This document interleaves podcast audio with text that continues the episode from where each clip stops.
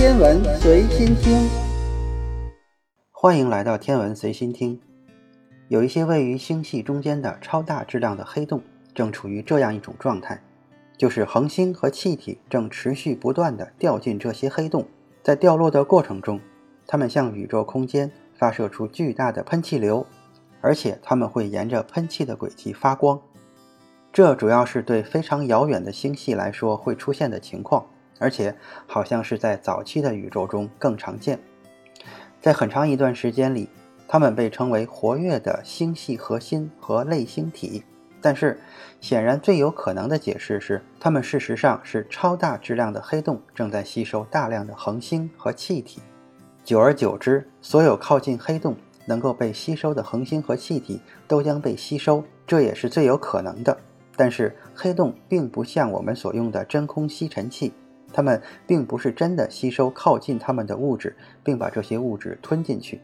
它们运用周围物质的重力和动量，而且它们的旋转也会产生一种效应。但是如果那些恒星和气体与黑洞之间有一定的安全距离，那么它们能够在很长一段时间里围绕着黑洞呈现一种稳定的轨道运行。如果一个黑洞周围的所有恒星和气体都遭遇到这种情况，那么一个活跃的黑洞。将变得沉寂，很长一段时间里什么都不会发生，黑洞就待在那里，周围的物质在围绕着它稳定的旋转，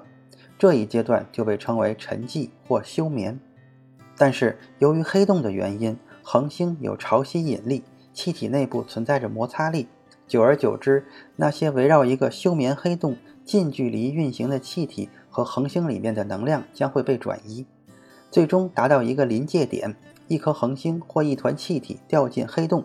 这是因为由于能量的丢失，运行轨道会变得越来越小，恒星和气体也运行得越来越快。在这一临界点，休眠的黑洞以一种壮观的方式苏醒。这就是位于我们银河系中心的黑洞正在发生的事情。它通常是沉寂的，一旦有小气团掉落，它就会苏醒。就在几年前，一次预言说上述情形将要发生。但是，如果我们还记得，那只是一点小情况，